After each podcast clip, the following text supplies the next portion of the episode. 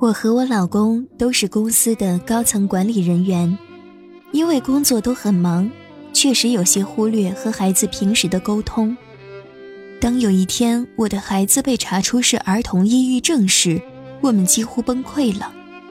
我们给孩子的物质条件很好，他的学习成绩也很优秀，怎么就忽然得了儿童抑郁症了呢？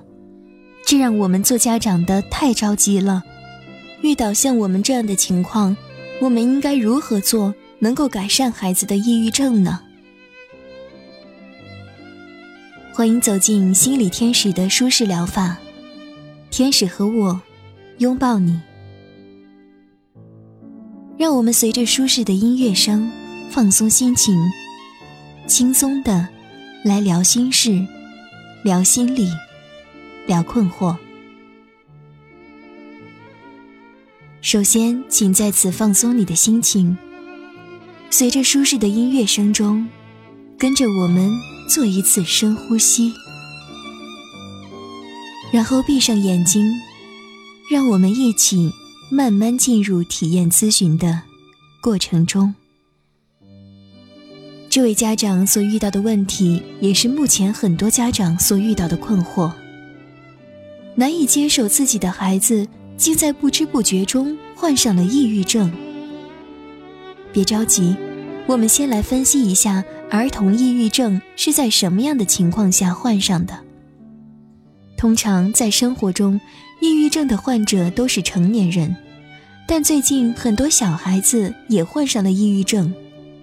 很多家长都会觉得很困惑：到底是什么让本来健康聪明的孩子患上了心理疾病？一般来说，患抑郁症的儿童主要是由于家长给予的压力太重，家长对孩子的期望太高。由于孩子的心理承受能力较弱，孩子在承受学校和家庭的双重学习压力的同时，在学习成绩问题上，只要家长感到不满意，孩子就会时常遭到指责和责骂。所以。处在这样家庭环境下的儿童是很容易受到心理伤害的。其次，家庭环境不良，父母之间过多的争吵，家庭缺少温暖，同样可以给孩子造成一定的心理伤害。还有父母离异、亲人丧失、突发的意外事件、师生和同学关系问题等，也均可对儿童的弱小心灵构成伤害。导致儿童发生不同程度的情绪障碍。儿童抑郁症和成年人有较大的不同，容易被家长和老师忽视，因此重视儿童抑郁症的早期识别和防治就显得非常重要了。儿童抑郁的症状包括恶心、呕吐、厌食、腹部不适等，这是精神症状躯体化的缘故。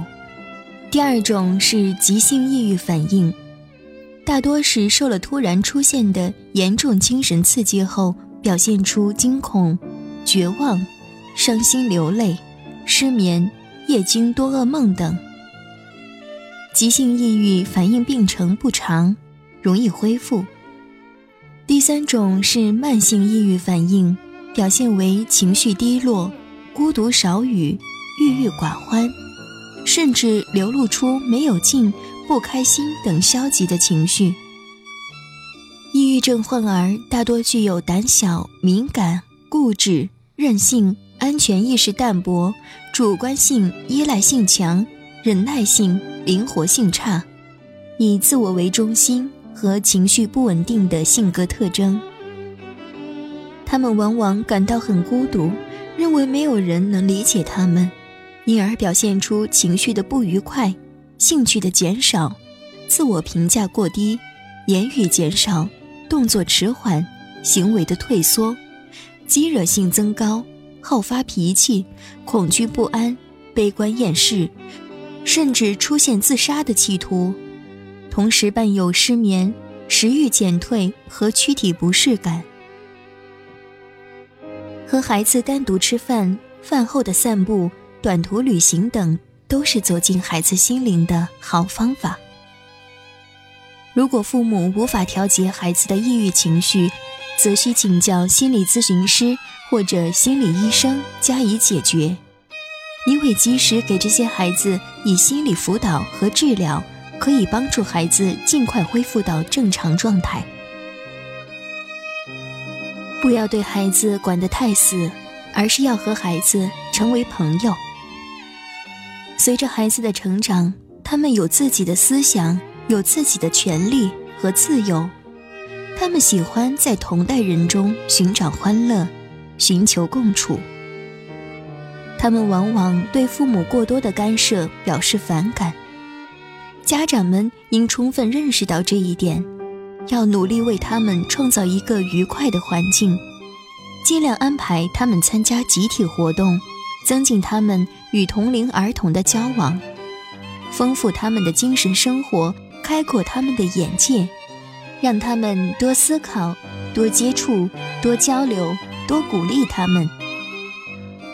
父母要多关心孩子，更重要的是要理解他们，对他们多加开导，避免专制的家长作风，让孩子把自己心中的机遇倾吐出来，想办法耐心的解决或合理的解释，使孩子满意。让孩子能从内心深处感到父母是他最亲近的人，仍然一直在关心他们。这样，孩子的忧郁心境就会得到改善和缓解。在孩子的成长过程中，家长一定要多多和孩子沟通，这样可以早早发现孩子心里存在的问题，及早的帮助孩子解答心中困惑。健康成长。好了，我们今天的体验咨询就到这里。如果想和我们交流，可以到客户端发表你的话题和问题，我们将尽快解答。感谢您的收听，那么我们下期再见了。